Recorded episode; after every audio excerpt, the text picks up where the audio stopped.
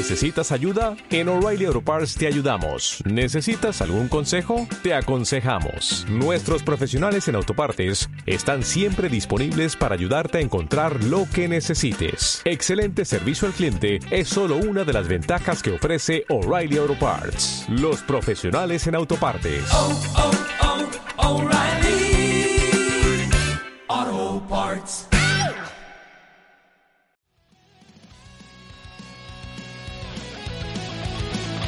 ¿Qué tal compañeros? Sean bienvenidos a un nuevo episodio para el canal de Daily Dose of Training. Mi nombre es Marcos Maravilla y hoy quiero hablarles de un tema que sin duda alguna les va a aportar bastante, el cual trata sobre los factores a considerar en el entrenamiento durante la cuarentena, así como los efectos que tiene el ejercicio en el sistema inmune. Sin nada más que decir, damos inicio al podcast. Durante los últimos días y debido a la situación actual, han surgido numerosas propuestas de entrenamiento, así como recomendaciones y dudas sobre si se debe entrenar y sobre todo cómo se debe entrenar durante el periodo de cuarentena. He estado leyendo unos artículos interesantes acerca de la posible inmunosupresión aguda tras el entrenamiento y los efectos beneficiosos que puede tener. Así que voy a mencionarles los datos más relevantes, aunque de igual manera si quieren profundizar en el tema, en la descripción del podcast tendrán las referencias. Hay una revisión interesante de Nieman y Wentz, publicado recientemente en el 2019, con las siguientes conclusiones. Y es que el ejercicio de forma aguda, es decir, durante o inmediatamente después de terminar la actividad, teniendo una intensidad de moderada a vigorosa, se considera como una ayuda importante del sistema inmune, facilitando el intercambio de importantes subtipos de células inmunitarias entre la circulación y los tejidos, demostrando que cada sesión mejora la actividad antipatógena de macrófagos tisulares, con una circulación aumentada de inmunoglobulinas, citoquinas antiinflamatorias, neutrófilos, etc. Y bueno, cabe resaltar que estos cambios eh, pueden tener un efecto sumatorio con la práctica constante. Aunque quiero resaltar algo muy importante en este punto y es que el ejercicio es como un fármaco. La dosificación correcta e individualizada consigue un bienestar, pero si sobrepasas la dosis se vuelve perjudicial. Esto en relación con un concepto que se conoce como hormesis, y es que cargas de entrenamiento que exceden las posibilidades de tolerancia, como una sesión muy extenuante o poco habitual, por ejemplo, digamos que llevas muchos meses acumulados sin entrenar, y de repente decides empezar en tu casa porque estás aburrido y tienes tiempo de sobra o lo que sea. Sin embargo, si ese estímulo sobrepasa las posibilidades de recuperación porque no estabas adaptado previamente, y ese tipo de estímulos son muy constantes, puede ser más perjudicial que benéfico. Todo esfuerzo solo surte efecto si está bien dirigido. Si decides entrenar en tu casa durante esta cuarentena, es muy importante que seas progresivo y que las sesiones tengan ondulación, es decir, algunas más pesadas y algunas más ligeras, para poder aprovechar todos los efectos benéficos antes mencionados.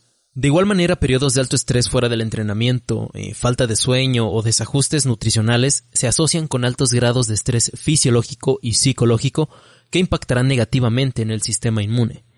Gran parte de los beneficios anteriormente dichos se basan en actividades de tipo concurrente, es decir, ejercicio aeróbico y de fuerza.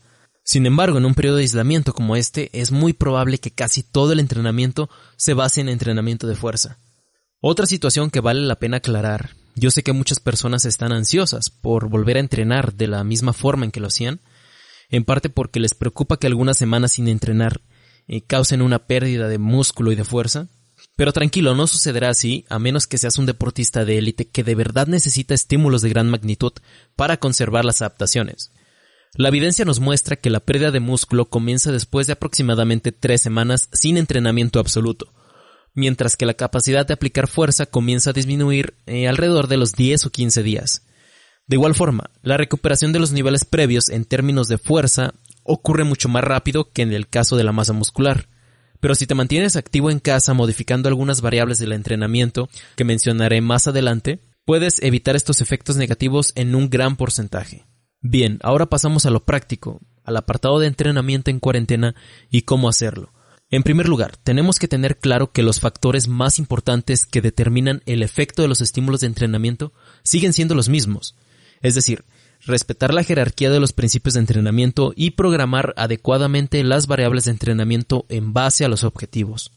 Es posible que no podamos mantener un progreso significativo por la falta de material, Pero como les dije anteriormente, el desentrenamiento no se produce tan rápido y mantener nuestro nivel o recuperarlo es mucho más sencillo que seguir mejorando.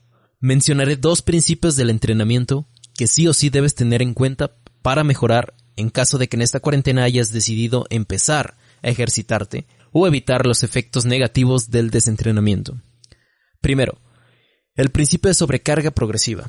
Debemos intentar seleccionar ejercicios que nos permitan aplicar una evolución de la carga lo más continua posible, además de asegurar la correcta recuperación y adaptación antes de querer intentar algo más complejo o intenso.